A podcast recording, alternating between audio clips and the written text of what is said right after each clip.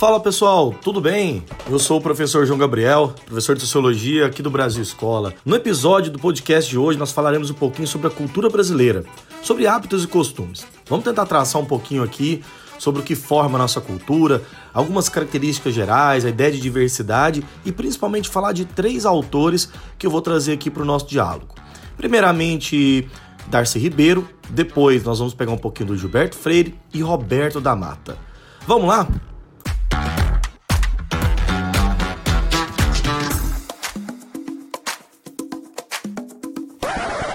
Vivemos em um mundo diverso por natureza, com um misto de culturas, crenças e cores. A diversidade é inerente ao ser humano, seja pela forma como pensamos, nossas crenças, identidade ou características físicas. Poderia significar que não precisamos falar sobre o tema, pois é natural sermos diversos mas precisamos falar para que o respeito a esta diversidade também seja natural. Bom, galera, então o tema é cultura, né? Cultura é um assunto muito importante, né? Como vocês viram aí no iníciozinho já do, do nosso podcast, né? Para falar de igualdade, diversidade cultural, a gente tem que pensar a historicidade, pensar a formação do Brasil. Diversidade cultural é, é entendido como o conjunto né, dos costumes que uma sociedade possui. Né? A gente pode falar, por exemplo, que uma cultura ela pode ser entendida como tudo aquilo que envolve os atos humanos em sociedade. Né?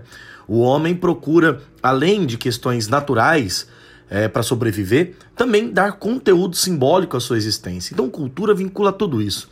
E falar de diversidade brasileira, falar de cultura brasileira, é falar de vestimentas, culinárias, manifestações religiosas, tradições, né, costumes e hábitos.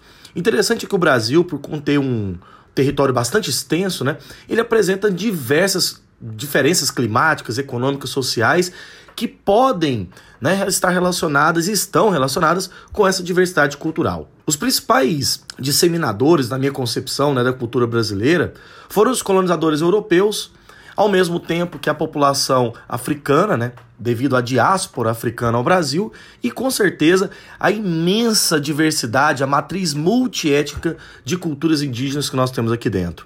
Posteriormente, evidentemente, com a chegada de outros colonizadores, né? Vocês têm, por exemplo, aqui no Brasil, a formação de italianos, japoneses, alemães, poloneses, árabes, enfim, que formam essa diversidade e essa pluralidade no Brasil. Então veja que eu já comecei aqui dizendo uma tese básica. Não dá para entender a cultura brasileira sem entender a noção de diversidade. Nós não somos um povo autóctone, no sentido autóctone da palavra ser puro, único. Não dá para falar, por exemplo, de uma população brasileira que ela é formada por um purismo cultural. Ah, na verdade, se nós falássemos de cultura brasileira, nós estamos falando então dessa multiplicidade né, de hábitos culturais. A cultura brasileira, assim como a formação étnica né, do povo brasileiro, é muito vasta e diversa. Os nossos hábitos né, receberam elementos e influências de povos indígenas africanos, como já tinha citado. Devido à colonização e à imigração no Brasil, muitos elementos característicos da nossa cultura, como a música popular, a literatura, a culinária, as festas tradicionais, né, carnaval, etc., sofrem, evidentemente, uma espécie de formação também conflituosa. Quando falamos, por exemplo, do sincretismo religioso brasileiro, que é a reunião né, de elementos de várias formações religiosas, e aí poderia citar, por exemplo, aqui no Brasil a Umbanda, né, que é uma religião sincrética, nós estamos falando também de uma formação que tem uma história de conflito. Não existe uma harmonia na formação dessa nossa diversidade. Nós vamos ver mais adiante alguns autores, como o próprio Gilberto Freire, que tentou partir para analisar né, a nossa cultura a partir da harmonia. O que eu entendo particularmente é que a nossa cultura é formada por conflito é uma zona de interseção de atritos, né? Estamos falando de uma relação assimétrica e conflituosa que marca as culturas no território brasileiro. É interessante também lembrar que o termo que nós usamos muito aqui para designar nossas culturas é a ideia de patrimônio histórico. Patrimônio é aquilo que garante uma certa identidade de um povo, é aquilo que está relacionado a uma história, aquilo que faz significado de um povo. E o Brasil tem isso. Devido a essa multiplicidade étnica né, de formações, nós temos um patrimônio muito, mas muito diverso e rico. O próprio termo patrimônio né, histórico-cultural, ele diz respeito a tudo aquilo que é produzido de maneira tangível ou intangível, ou seja, de maneira material ou imaterial, né, pela cultura de uma certa sociedade. E devido à importância cultural que ela tem, né, uma importância científica, ela deve ser preservada por representar essa determinada riqueza cultural para uma comunidade. Portanto, os profissionais hoje que lidam diretamente com essa identificação e a preservação dos patrimônios, né, são historiadores, historiadores da arte, antropólogos, né, paleontólogos, arquitetos, urbanistas que tratam diretamente com essa questão. É muito interessante porque defender ou pelo menos proteger os patrimônios históricos e assim reconhecê-los, reconhecer a diversidade da nossa formação. E aí agora eu quero entender essa formação. Se temos patrimônios hoje, de onde eles vêm? Como eles se constituem? Vamos lá?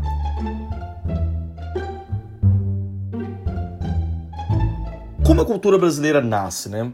A gente pode dizer aqui que, tipicamente, os elementos, né, como a palavra Brasil, ela remonta, por exemplo, à chegada dos portugueses. Mas é importante também lembrar que os hábitos que nós incorporamos, eles não são necessariamente datados da, cultura portuguesa adiante.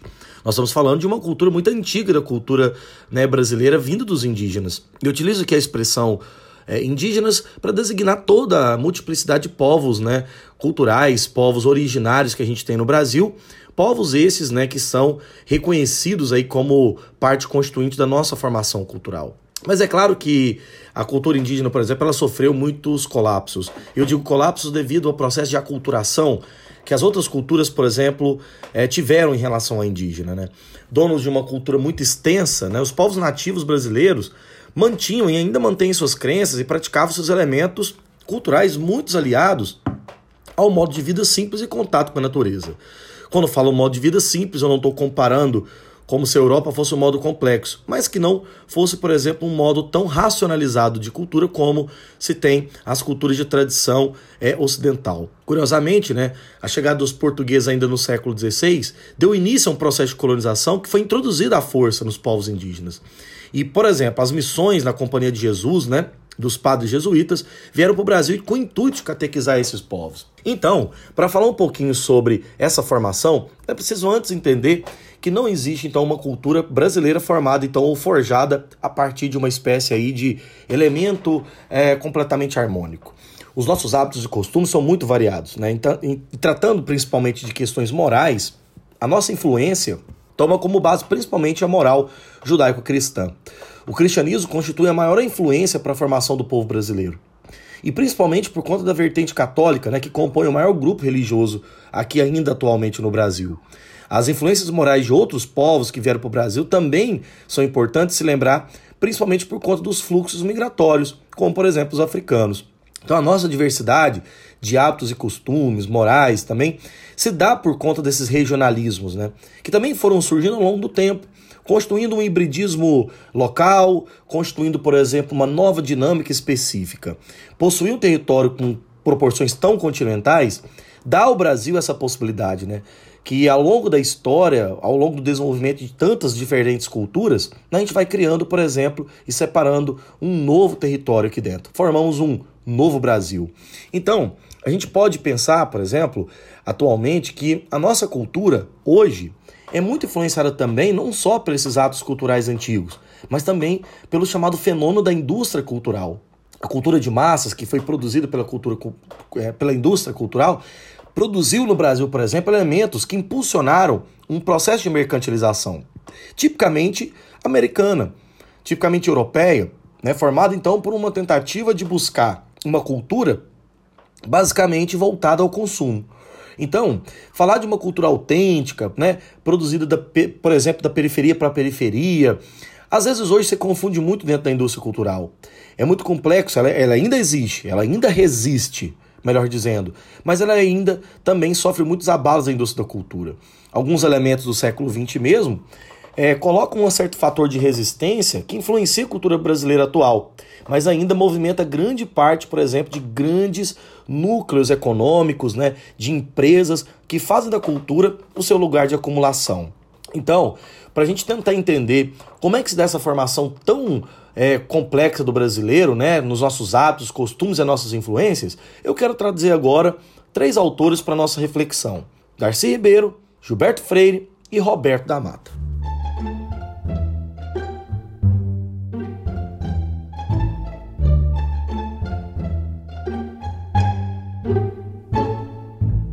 Primeiro grande autor que a gente pode falar é Darcy Ribeiro. Darcy Ribeiro foi um grande antropólogo brasileiro, depois se vereador no campo político e tem uma obra que é muito importante, O Povo Brasileiro. Essa obra, sem dúvida, é, Darcy Ribeiro tenta mostrar a formação do povo brasileiro numa visão bem diferente da que eu vou apresentar diante do Gilberto Freire. Veja só agora esse trechinho aqui falado pelo professor Saulo Goulart num vídeo é, bem curto dele chamado Povo Brasileiro Clássicos para Desvendar o Brasil. Fato interessante é que a ideia de Darcy Ribeiro, já numa crítica muito grande ao Gilberto Freire, vai trazer para a gente uma sociedade totalmente conflituosa.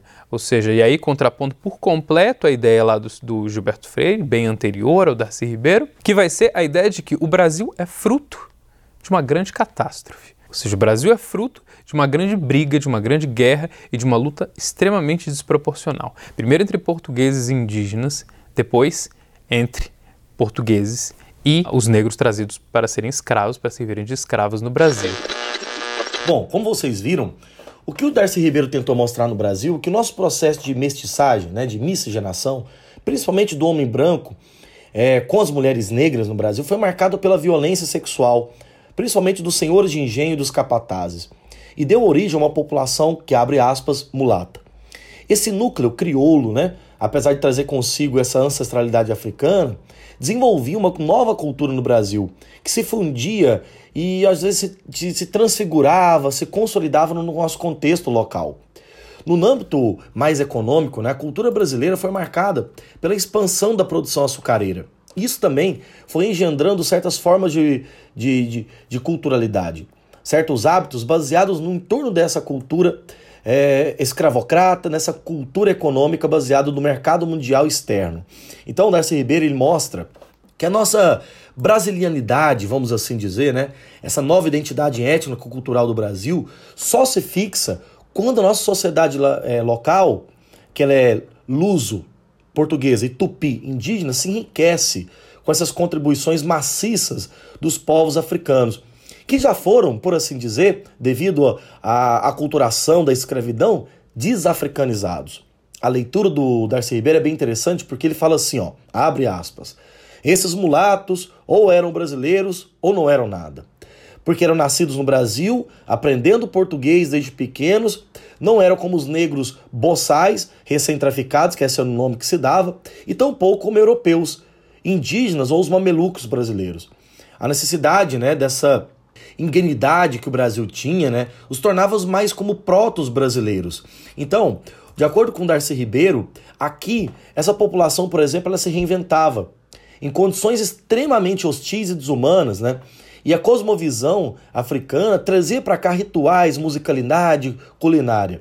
Por exemplo, o culto a Iemanjá, que foi trazido, por exemplo, por afro-brasileiros no Rio de Janeiro, que transferiram até mesmo a data para 31 de dezembro, é um perfeito exemplo dessa brasilianidade transformado e ressignificado, né? Porque hoje trata como rituais essencialmente cristãos. Apesar das atrocidades que o tráfico negreiro trouxe para o Brasil, Darcy Ribeiro aponta que os orixás vieram brilhar, né, singularmente o novo mundo. Portanto, a preservação dessa cultura espiritual, associada a crenças indígenas, né, a crenças africanas, emprestaria para o Brasil essa singularidade cultural, ou seja, uma coisa única.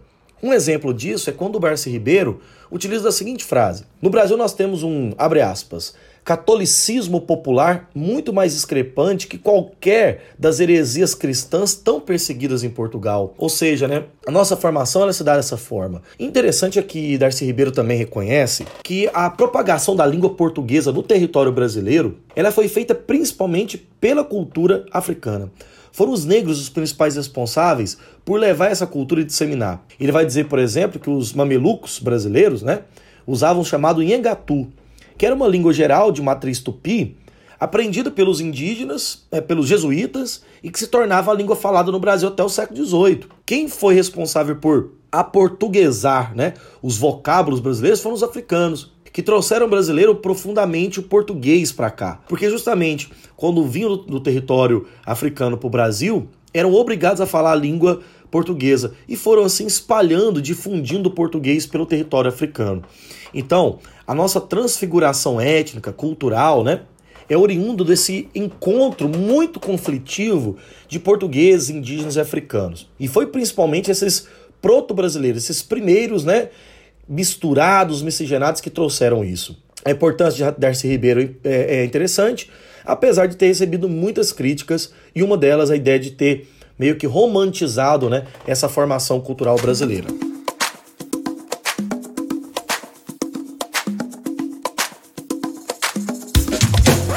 Um outro autor que nós podemos trazer aqui com uma determinada referência e influência é Gilberto Freire. Gilberto de Melo Freire, bem ao contrário do que Darcy Ribeiro trabalhou, pensou o Brasil na obra Casa Grande Senzala e na obra Sobrados e Mucambos de uma maneira bem diversa, principalmente entendendo o papel positivo dessa miscigenação. Mas não falando da miscigenação no sentido de que ela seria simplesmente boa, né, no seu sentido lato. Mas que a miscigenação ela foi configurada no Brasil positivamente devido a ela criar aqui dentro uma certa zona de confraternização. Rompeu Gilberto Freire com aquelas visões dos chamados racistas biológicos típicos que existiam no Brasil até os anos 1920. É, com teses de, né, baseadas em branqueamento social, muitos desses teóricos, como Arthur de Gobineau, Nina Rodrigues, acreditavam que o Brasil tinha uma inferioridade cultural devido a esse contato né, miscigenado. Gilberto Freire, na obra Casa Grande Senzala, vai localizar um chamado microcosmos do espaço, que é entre a Casa Grande e a Senzala, o âmbito familiar. Vai falar que a formação do Brasil se dá no âmbito patriarcal. A mestiçagem foi positiva porque ela gerou uma zona de confluência. A população negra e a população indígena, a população branca, se confraternizavam numa relação muito mais sexualizada do que se imagina. E é interessante porque a obra do Gilberto Freire é inovadora, devido principalmente ele romper com essas visões do racismo científico. Porém, uma, uma obra aberta para uma polêmica muito grande. Será que existia democracia racial defendida por Gilberto Freire? O próprio Gilberto Freire, em várias das suas falas, falou que no Brasil a miscigenação que largamente se praticou aqui, né, corrigiu uma distância social entre a Casa Grande e a Senzala. Então a miscigenação via essa possibilidade dessa mistura como uma forma de democracia, uma forma maior, mais branda de contato social. Claro que Darcy Ribeiro vem depois de Gilberto Freire e vai fazer críticas bastante contundentes a esse tipo de pensamento.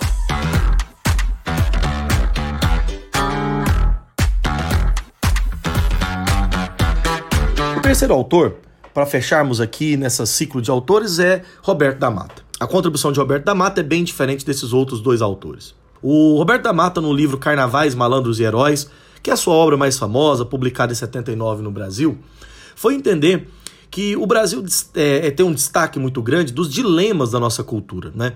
Pois tem dois grandes pontos contraditórios, por exemplo. Um hábito e um costume brasileiro de respeito à lei. Nossa sociedade percebeu que a gente só pode ser um país democrático, igualitário e tal, se a gente cumprir as leis. Mas, por outro lado, teremos aquele chamado jeitinho, né, para conseguir resolver todas as nossas coisas, que inclusive estaria fora da lei que só a partir desse momento nós deixamos de ser igualitários e passaríamos a ter ou estabelecer uma certa hierarquia. Essa é a nossa contradição, diz Roberto da Mata. A formação do Brasil é a formação de uma localidade, ou pelo menos de uma organização, de um país, que não é necessariamente racional.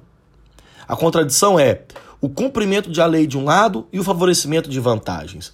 Então, que Roberto da Mata tentou demonstrar né, nesse microcosmos dessa relação cultural brasileira é o espaço da rua, o espaço de formação da nossa cultura, num ambiente aberto, um ambiente público e que não é racionalizado, baseado em emoções, em tirar vantagens, etc. Diferentemente dos europeus, os brasileiros incorporariam grande parte desse discurso avesso à normalidade, avesso às regras e principalmente também avesso a tudo aquilo que é do Estado. Bom, pessoal, para nós entrarmos aqui em vias de conclusão né, nessa reflexão que nós fizemos, eu queria colocar para a gente aqui que nas sociedades contemporâneas, principalmente no, no Brasil, né, a gente tem uma questão muito importante que é o reconhecimento das identidades culturais não significa uma homogeneização das nossas culturas. Essa homogeneização não é tratar o Brasil como diverso. O Brasil é um país diverso. E é justamente pensar a multiplicidade na diversidade e a diversidade na multiplicidade é um papel muito importante. Reconhecer que cada cultura tem seu espaço e deve ser respeitada, por assim dizer. E ao mesmo tempo que a convivência entre os pontos de cultura mesmo querendo, elas não são harmônicos, mas devem partir pelo mínimo básico de respeito, né, para a gente garantir o Brasil um país como ele realmente é, um Brasil, um Brasil plural, colorido e bastante diverso. É isso aí, pessoal. Muito obrigado a todos vocês aí que escutaram esse podcast até o final. E eu queria também aproveitar a oportunidade para falar para você acompanhar o Brasil Escola também no YouTube. Nós temos um grande canal que está crescendo a cada dia com muita qualidade e, claro, sempre gratuito para você. Eu não posso encerrar meu vídeo sem dar antes os créditos aqui das referências do qual usei para aula. Além do vídeo do professor é, Saulo, né, eu utilizei aqui para o nosso comentário o site do Brasil Escola, né, Cultura Brasileira, Além do mais, somos todos iguais na diversidade, vídeo motivacional, né, o simples olhar. E também utilizei durante a minha aula três livros. O livro do Darcy Ribeiro, O Povo Brasileiro. Utilizei também aqui o Casa Grande Senzala, do Gilberto Freire. E por fim, Carnavais Malandros Heróis, de Roberto da Mata.